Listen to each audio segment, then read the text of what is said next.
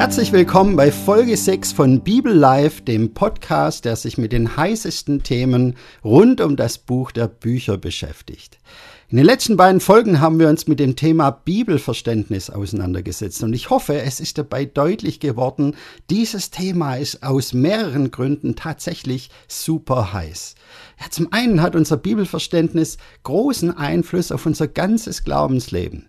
Ja, das gilt auch dann, wenn du dich mit diesem Thema noch gar nicht beschäftigt hast. Wenn du den Begriff Bibelverständnis noch gar nicht kennen solltest, auch dann gilt, du hast, wenn du die Bibel aufschlägst, eine ganz bestimmte Vorstellung dazu, welches Wesen, welchen Charakter dieses Buch hat, das du da vor dir hast.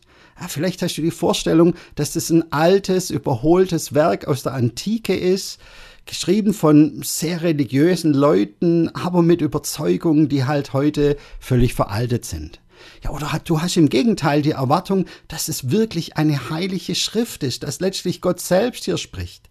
Oder vielleicht hast du irgendeine Mixtur aus diesen beiden Überzeugungen, aber Tatsache ist, je nachdem, welche Vorstellungen du von diesem Buch hast, wirst du eine völlig andere Erwartung an diese Texte haben. Ja, ich, ich würde mal behaupten, wenn du die Bibel für überkommenen alten Quatsch hältst, dann wirst du dich sowieso kaum aufraffen können, dieses Buch überhaupt mal in die Hand zu nehmen und aufzuschlagen. Ja, wenn es vielleicht anders ist und du denkst, doch, das ist interessant, das ist spannend, was die Leute damals geschrieben haben, dann schaust du vielleicht eher mal rein, aber du wirst dir trotzdem eine Vorsicht beim Lesen bewahren, solange du denkst, dass es halt menschliche Texte sind. Denn Menschen machen Fehler und ja, du musst schon gründlich überlegen, ob du das, was du da liest, von den damaligen Menschen wirklich ernst nehmen willst. Ja? Aber wenn du die Erwartung hast, dass letztlich Gott selbst hier spricht, ja, dann musst du immer noch ein Stück weit vorsichtig sein, denn du könntest den Text ja vielleicht falsch verstehen, aber grundsätzlich wirst du die Erwartung haben, wenn Gott spricht, dann enthält jeder Satz, der hier steht, Wahrheit. Und dann wirst du diese Sammlung aus 66 Büchern insgesamt als eine Einheit betrachten. Und dann hast du allen Grund, demütig und vertrauensvoll auf jeden Satz zu hören, den du da liest. Ja, also wir sehen, unser Verständnis vom Wesen und vom Charakter dieser Texte hat tatsächlich einen riesigen Einfluss drauf, wie du an diese Texte herangehst, welche Erwartungen du dabei hast. Und das wiederum hat natürlich riesengroßen Einfluss drauf, wie stark dich diese Texte prägen können. Und das wird letztlich dein ganzes Glaubensleben ganz stark prägen und beeinflussen. Ja, also wir können wirklich sagen, das Bibelverständnis ist ein entscheidender, ein prägender Faktor für unser ganzes Glaubensleben. Aber es gibt noch einen Grund, warum dieses Thema Bibelverständnis so heiß ist. Denn Tatsache ist einfach, dieses Thema ist halt enorm umstritten unter Christen. Ja, in der ersten Folge zum Thema Bibelverständnis haben wir deshalb ja auch mal zwei weit verbreitete Bibelverständnisse miteinander verglichen, das progressive und das historische Bibelverständnis. Und wir haben gesehen, diese beiden Bibelverständnisse haben zwar einige Gemeinsamkeiten und sie werden auch oft mit sehr ähnlichen Formulierungen beschrieben, aber letztlich kommen sie zu vollkommen unterschiedlichen Schlüssen. Denn im progressiven Bibelverständnis ist die Bibel letztlich kritisierbares Menschenwort. Im historischen Bibelverständnis dagegen ist die Bibel echtes Gotteswort, das zwar ausgelegt werden muss, das aber inhaltlich, sachlich nicht kritisiert werden kann. Denn wer wollte schon Gott kritisieren, wenn er spricht? Das will hoffentlich niemand. So, in der zweiten Folge zum Thema Bibelverständnis haben wir dann gesehen, das historische Bibelverständnis habe ich deshalb so genannt, weil tatsächlich zu allen Zeiten sehr viele Christen genau so die Bibel verstanden haben. Ja, Martin Luther zum Beispiel war überzeugt, die Bibel ist unfehlbares Wort Gottes. Da drin war er sich mit Augustinus einig, ein Kirchenvater aus dem vierten Jahrhundert.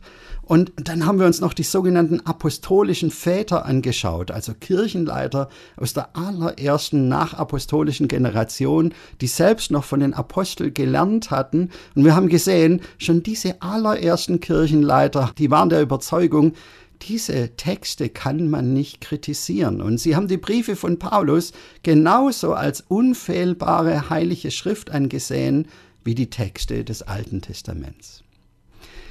Gut, aber jetzt bleibt noch eine ganz entscheidende Frage offen. Und diese Frage heißt, wie sieht die Bibel sich denn eigentlich selbst?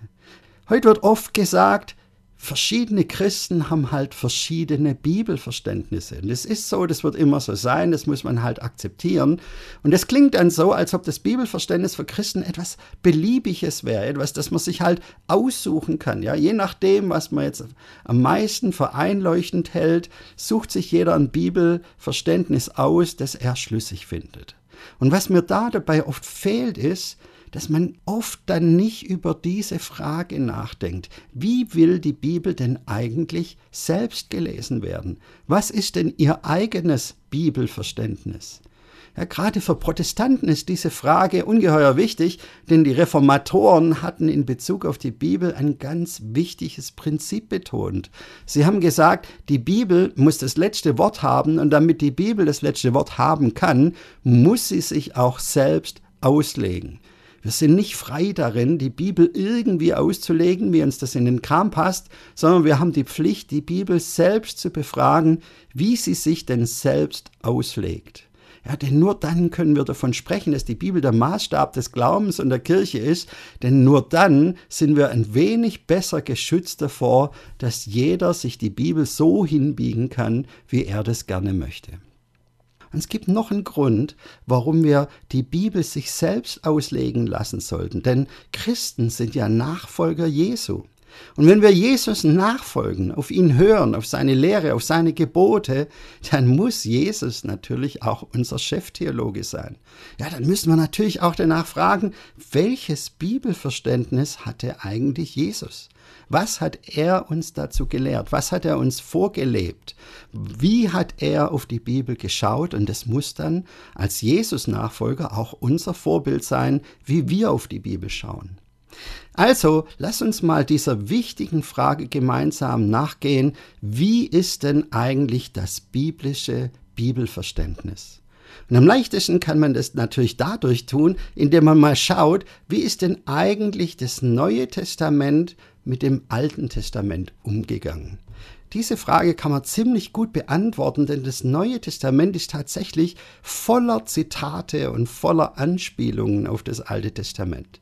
Der Theologe Roger Nicol hat mal geschrieben, dass etwa 9% des Neuen Testaments aus Zitaten oder direkten Anspielungen auf das Alte Testament bestehen.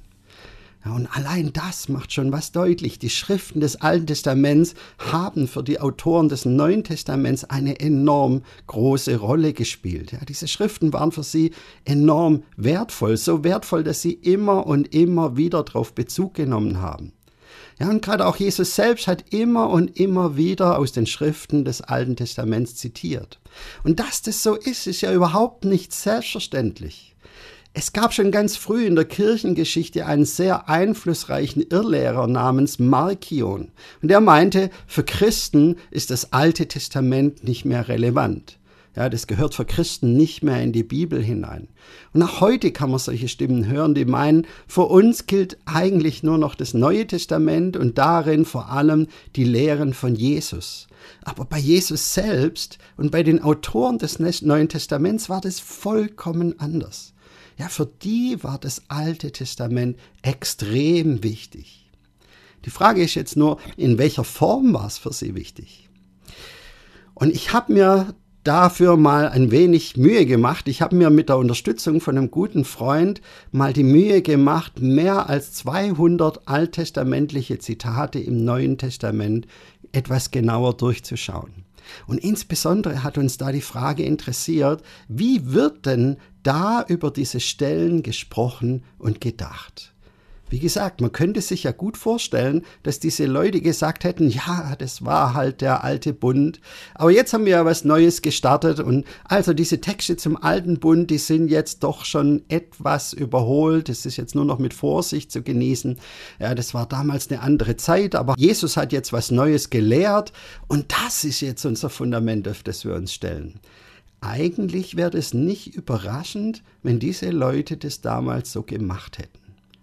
Aber wenn du dir jetzt mal anschaust, wie Jesus und die Autoren des Neuen Testaments mit diesen Zitaten aus dem Alten Testament umgegangen sind, dann ergibt sich ein vollkommen anderes Bild. Ja, wenn du dir durchschaust, was da steht, dann merkst du sofort, quer durch diese Zitate hindurch wird im Alten Testament immer uneingeschränkte, absolute Autorität beigemessen. Ja, wenn die neutestamentlichen Autoren etwas aus dem Alten Testament zitieren, dann ist es immer normativ. Das heißt, für diese Leute gilt das dann, was da gesagt wird. Mit diesem Alten Testament-Zitat ist das somit bewiesen. Da gibt es dann nichts mehr zu diskutieren. Ja, und wirklich immer, wenn da was gesagt wird und davor kommt diese Wendung, es steht geschrieben oder die Schrift sagt oder der Prophet sagt oder im Gesetz heißt es. Immer wenn so eine Formel kommt, dann ist es immer eine Autoritätsformel, bei der dann davon ausgegangen wird, somit gilt das, somit ist das eindeutig wahr. Vielleicht kennst du auch diese Formulierung, die Jesus immer mal wieder benutzt hat. Wenn er mit Leuten diskutiert hat, dann hat er oft gesagt, habt ihr nicht gelesen? Habt ihr nicht gelesen? Und was wollte Jesus damit sagen? Jesus sagte mit, ja, wenn ihr aufmerksam hingeschaut hättet, was da im Alten Testament steht, dann könntet ihr euch eure Frage eigentlich selbst beantworten. Ja, dann wüsstet ihr Bescheid, was Sache ist. Das war für ihn ein Beweis, der sogenannte Schriftbeweis. Mit Zitaten aus dem Alten Testament konnte Jesus seine Meinung beweisen. Und es geht natürlich nur, wenn man völliges Vertrauen in die absolute Autorität dieser Texte hat sagen manchmal Leute, ja, aber hey, das stimmt doch gar nicht. Jesus hat doch manchmal aus der Bibel zitiert und dann gesagt, ich aber sage euch, und dann kommt irgendwas, und dann hat doch Jesus der Bibel widersprochen. Hm, ja, aber liest es mal nach. Wenn du genau hinschaust, dann hat Jesus die Gebote des Alten Testaments an diesen Stellen gar nicht aufgehoben, sondern er hat sie sogar verschärft. Ja, oder aber er hat etwas gesagt, um den tieferen Sinn dieser Gebote deutlich zu machen. Auf jeden Fall hat er gesagt, ich versichere euch, solange der Himmel und die Erde bestehen, wird selbst die kleinste Einzelheit von Gottes Gesetz gültig bleiben, solange bis ihr Zweck erfüllt ist. Er hat gesagt, ich bin nicht gekommen, um die Schrift aufzulösen, sondern um sie zu erfüllen. Das war sein Ansatz. Aber er wollte überhaupt nicht, in keinster Weise die Autorität von Gottes Wort im Alten Testament in Frage stellen. Also das heißt, Jesus hat sich vollständig und komplett hinter die Autorität des Alten Testaments gestellt. Und Paulus hat es genauso gemacht. In Apostelgeschichte 24 muss Paulus sich vor dem Statthalter Felix verteidigen. Und in Vers 14 sagt er dann, ich bete daher den Gott unserer Vorfahren an, indem ich an alles glaube, was im jüdischen Gesetz und in den prophetischen Büchern steht. Also auch da kommt es so raus. Paulus hat sich rückhaltlos hinter die Texte des Alten Testaments gestellt. Und besonders spannend finde ich die Beobachtung, dass etwa ein Viertel der Zitate des Alten Testaments im Neuen Testament gar nicht eingeleitet werden mit dieser Aussage, die Schrift sagt oder es steht geschrieben oder sowas ähnliches, sondern in einem Viertel der Fälle wird da ganz direkt gesagt, Gott sagt, der Heilige Geist sagt oder an einer Stelle sogar Christus sagt. Ja, und wenn man diese Stellen dann im Alten Testament nachliest, die so eingeleitet werden, dann findet man da oft tatsächlich Stellen, in denen dann berichtet wird, dass Gott etwas gesagt hat, dass Gott etwas gesprochen hat. Aber immer wieder ist es auch anders. Immer wieder kommt es vor, dass diese Wendung Gott sagt angewendet wird für Stellen, die eigentlich ganz normale Textpassagen des Alten Testaments sind und gar keine speziellen Aussprüche Gottes. Ja, ich will dir mal ein Beispiel dazu zeigen. In Apostelgeschichte 4, Vers 25 können wir ein Gebet der ersten Christengemeinde nachlesen. Und die Christen beten da Folgendes zu Gott. Sie sagen, du Gott, du hast durch deinen Mund unseres Vaters David, deines Knechts, durch den Heiligen Geist gesagt, Warum toben die Heiden? Und so weiter. Jetzt kommt ein Zitat äh, aus Psalm 2, Vers 1. Und wenn du dieses Zitat dann genauer liest, wenn du mal im Alten Testament nachschlägst, hey, da kommst du überhaupt nicht auf die Idee, dass das jetzt ein spezieller Gottesausspruch ist. Das ist einfach ein ganz normaler Psalmtext. Und trotzdem ist die Gemeinde überzeugt, hier spricht Gott selbst. Ja, und bei Jesus finden wir genau das gleiche Prinzip. In Matthäus 19, Vers 4 und 5 sagt er, Wisst ihr nicht, dass der Schöpfer von Anfang an die Menschen als Mann und Frau geschaffen hat und weiter sagte er, also der Schöpfer, deshalb verlässt ein Mann Vater und Mutter und verbindet sich mit seiner Frau. Ja, also da haben wir jetzt wieder so ein Zitat aus dem Alten Testament. Jesus zitiert da aus 1. Mose 2, Vers 24. Und auch dieser Text ist im Original nicht etwa als Ausspruch Gottes gekennzeichnet, sondern er liest sich wie ein ganz normaler Textbaustein des Autors dieser Schöpfungsgeschichte. Und trotzdem sagt Jesus, hier spricht der Schöpfer, hier spricht Gott selbst. Also das zeigt schon, da ist Bibeltext und Gottesrede eigentlich identisch. Genauso für Jesus wie auch für die Gemeinde. Ein ganz besonders spannendes Beispiel dafür finde ich ein Zitat in 1. Korinther 9, Vers 9. Da schreibt Paulus zunächst Folgendes. Er schreibt, im Gesetz des Mose steht nämlich, Du sollst einem Ochsen beim Dreschen nicht das Maul zubinden. Ja, also Paulus schreibt als Einleitung zu seinem Zitat, im Gesetz des Mose steht. Ja, und dann zitiert er tatsächlich aus 5. Mose 25, Vers 4. Und er sagt damit also, dieses Gesetz, dass man dem Ochsen beim Dreschen nicht das Maul zubinden soll, ähm, das stammt von Mose. Das ist ein Gesetz von einem Menschen, nämlich von Mose. Aber dann schreibt Paulus weiter. Er stellt eine Frage. Geht es Gott dabei etwa um die Ochsen? Oder sagt er das nicht vielmehr wegen uns? Ja, also jetzt plötzlich sagt Paulus, es ist Gott selbst, der hier spricht. Gott sagt etwas. kurz darauf bestätigt er das dann nochmal in Vers 14, da schreibt er, genau so hat es auch der Herr angeordnet. Also das heißt, Paulus kann zu diesem Text beides sagen. Er sagt einerseits zuerst, so steht's im Gesetz des Mose, des Menschen Mose. Aber dann sagt er zum genau gleichen Text, Gott sagt, Gott ordnet an. Und es zeigt, das war für ihn offenkundig letztlich dasselbe. Wenn etwas in den fünf Büchern Mose steht, dann schreibt da Mose und zugleich spricht da Gott selbst. Für Paulus war dieser Text also beides zugleich. Das Wort eines Menschen, in diesem Fall von Mose, aber zugleich auch das Wort Gottes. Und mit Wort Gottes ist hier wirklich gemeint, Gott spricht hier. Ja, auch bei Petrus finden wir dieses Prinzip. In 2. Petrus 1.21 schreibt Petrus, denn niemals wurde eine Weissagung durch den Willen eines Menschen hervorgebracht, sondern von Gott her redeten Menschen getrieben vom Heiligen Geist. Ja, es ist das gleiche Prinzip. Menschen reden, aber sie sind dabei getrieben, bewegt, geprägt vom Heiligen Geist. Ja, ganz deutlich wird es auch in Markus 12, Vers 36. Da zitiert Jesus einen Psalmtext und leitet es ein mit den Worten, David selbst hat im Heiligen Geist gesagt. Also auch hier sagt Jesus, David sagt etwas, aber er tut's im Heiligen Geist, geleitet vom Heiligen Geist. Und genau dieses Prinzip formuliert Paulus dann ganz direkt in seinem berühmten Vers in 2. Timotheus 3, Vers 16, wo er sagt, die ganze Schrift ist von Gott eingegeben. Wörtlich könnte man das übersetzen mit, sie ist Gott gehaucht, Geist durchhaucht. Die Basisbibel versteht es so, dass sie sagt, dass sich die Schrift dem Wirken von Gottes Geist verdankt. Also auch hier wird es so verstanden. Die Schriften sind zwar von Menschen geschrieben, aber sie sind zugleich Ausdruck des Wirkens des Heiligen Geistes.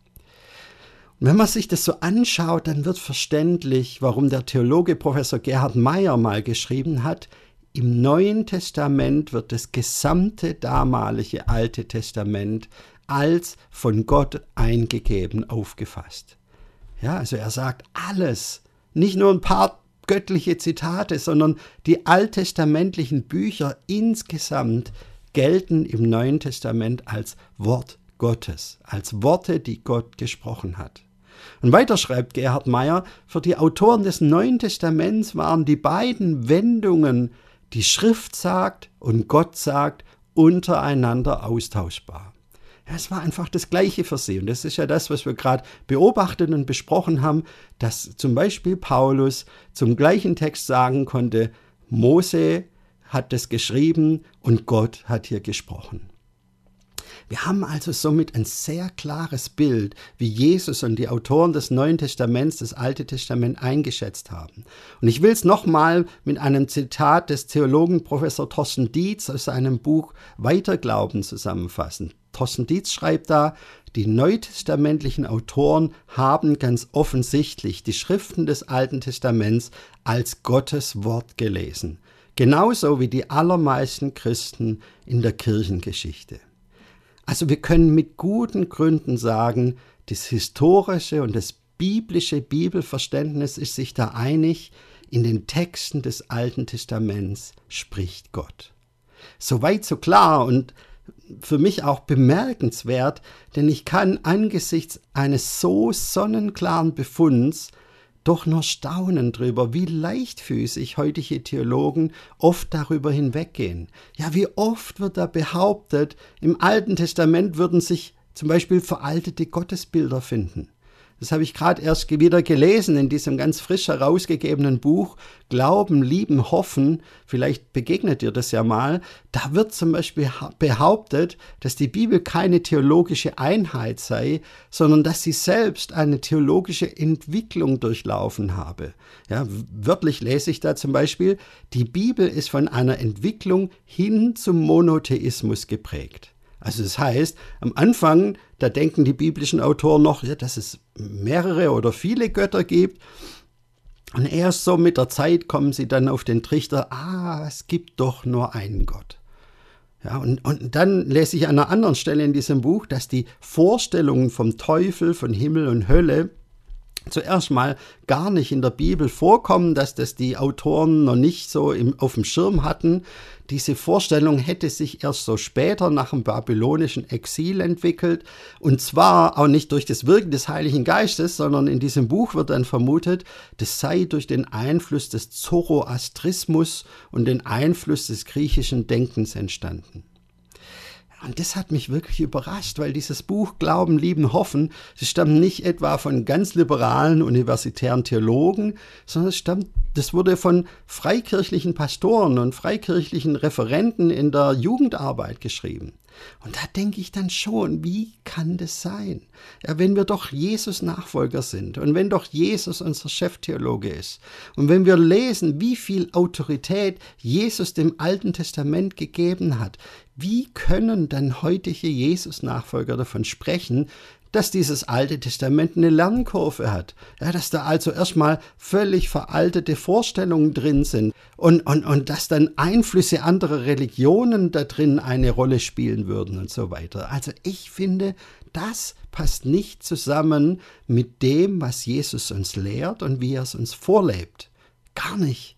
Und da sollten wir doch dringend ganz neu darauf achten, was Jesus uns lehrt über das Wesen und den Charakter der Texte des Alten Testaments. Gut, jetzt bleibt noch eine Frage offen. Wir haben jetzt viel über das Alte Testament gesprochen, aber die Frage ist jetzt noch, wie sieht denn die Bibel eigentlich das Neue Testament? Kann denn da überhaupt irgendetwas drüber drinstehen in der Bibel? Ich meine, die, die, der Kanon des Neuen Testaments ist ja erst lange nach der Abfassung der neutestamentlichen Schriften überhaupt erst festgelegt worden.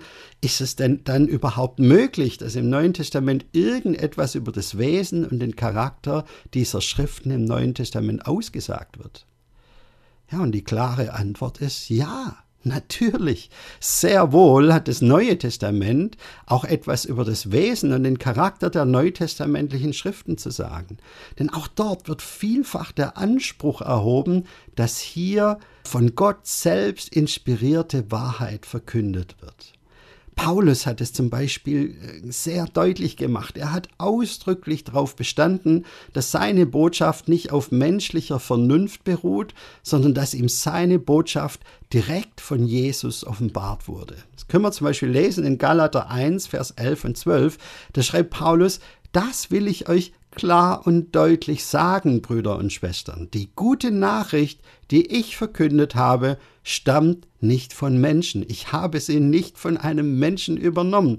Ich wurde auch nicht von einem Menschen darin unterrichtet. Nein, Jesus Christus selbst hat sie mir offenbart. Ja, also Paulus kannte da keine falsche Bescheidenheit. Er ist mit einem extrem steilen Anspruch aufgetreten. Dazu passt auch, was er in seinem Brief an die Thessalonicher geschrieben hat.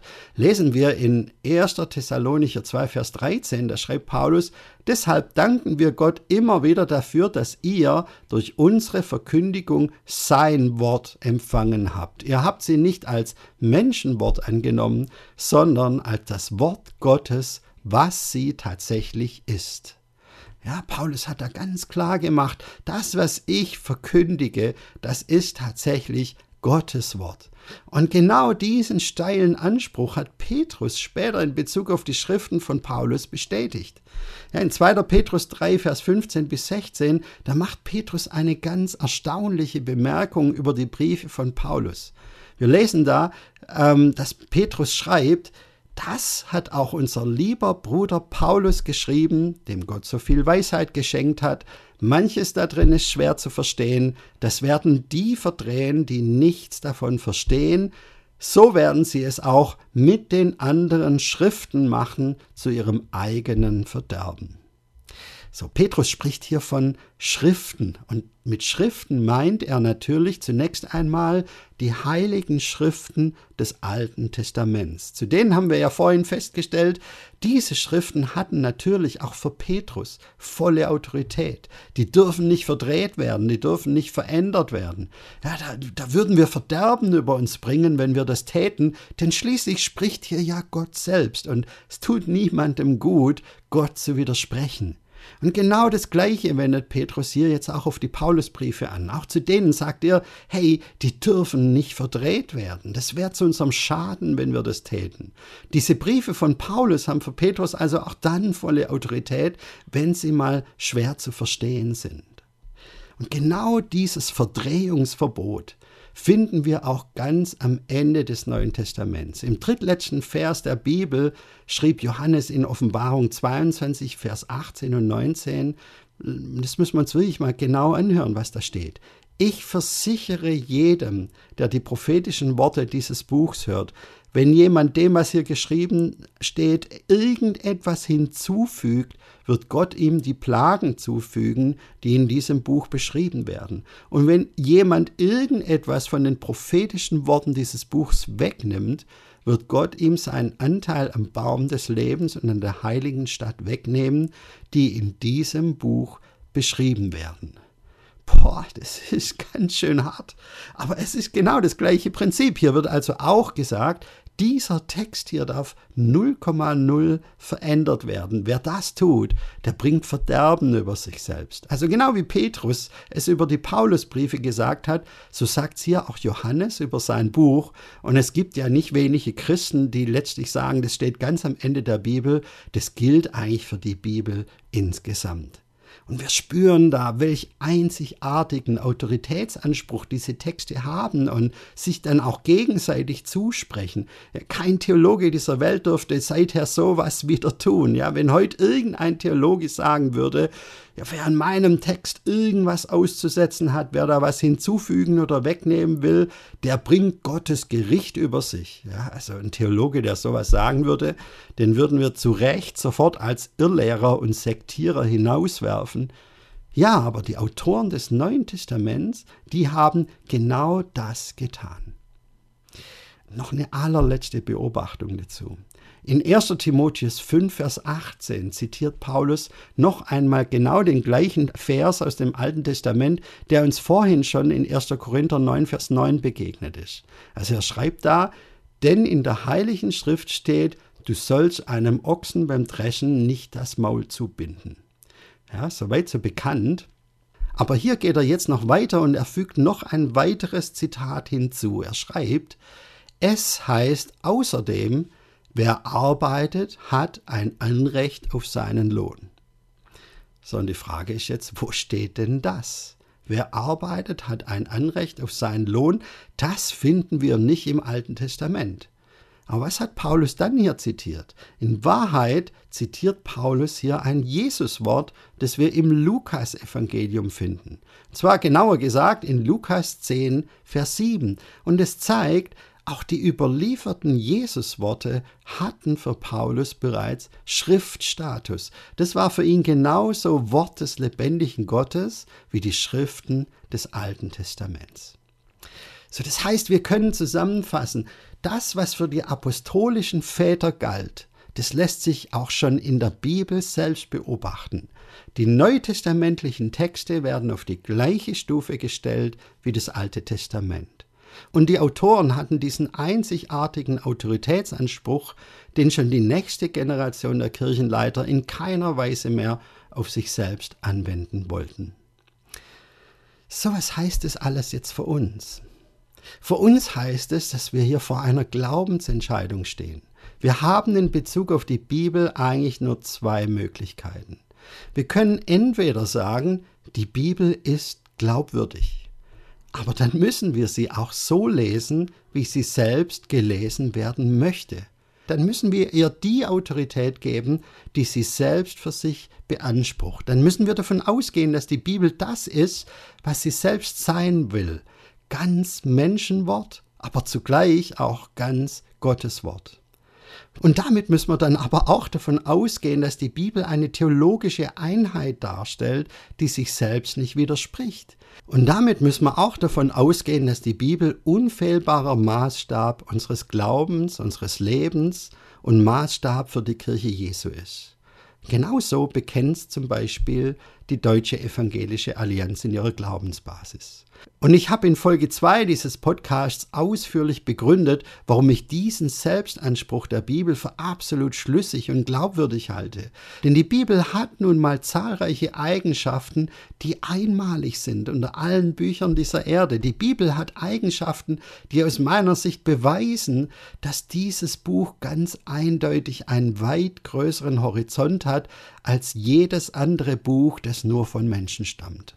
Und wenn du diese absolut außergewöhnlichen, wirklich spektakulären Eigenschaften der Bibel noch nicht kennst, dann empfehle ich dir, hör mal rein in Folge 2 dieses Podcasts mit dem Titel Die Bibel, das Buch der Wunder. So, wenn wir uns aber entscheiden, diesen Selbstanspruch der Bibel nicht zu akzeptieren, also wenn wir so wie im progressiven Bibelverständnis die Bibel nur als kritisierbares Menschenwort betrachten wollen, ja, dann sollten wir so konsequent sein, auch offen zu sagen, dass die Bibel dann eigentlich insgesamt nicht glaubwürdig ist. Denn das würde ja bedeuten, die Bibel spricht sich selbst eine Autorität zu, die sie gar nicht hat. Und was machen wir normalerweise mit Büchern oder mit Botschaften, die bei ihrem Selbstanspruch übertreiben? Naja, wir sehen sie zu Recht mit Skepsis. Die Bibel ist dann vielleicht immer noch ein interessantes historisches Zeugnis, aber wer in Bezug auf sich selbst derart übertreibt, ja, dem werden wir keinen Autoritätsanspruch für unseren Glauben, für unser Leben und für unsere Kirche beimessen können. Deshalb lässt uns dieser hohe Selbstanspruch der Bibel eigentlich keinen Mittelweg. Wir stehen hier wirklich vor einer grundlegenden Entscheidung die, wie schon gesagt, weitreichende Auswirkungen auf unser Glaubensleben hat. Und ich kann nur immer wieder Werbung dafür machen, der Bibel genau in diesem Selbstanspruch wirklich zu vertrauen und zu sagen, die Bibel ist wirklich heilige Schrift für uns.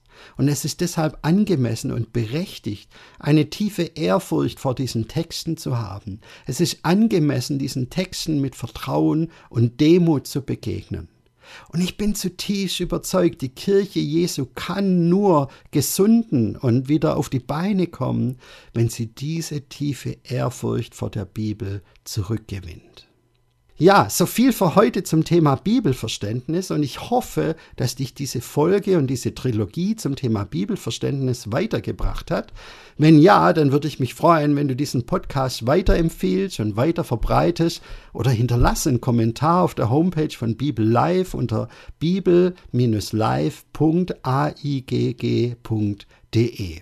Ich hoffe, wir hören uns dann wieder zur nächsten Folge von Bibel Live. Bis dahin wünsche ich dir Gottes reichen Segen.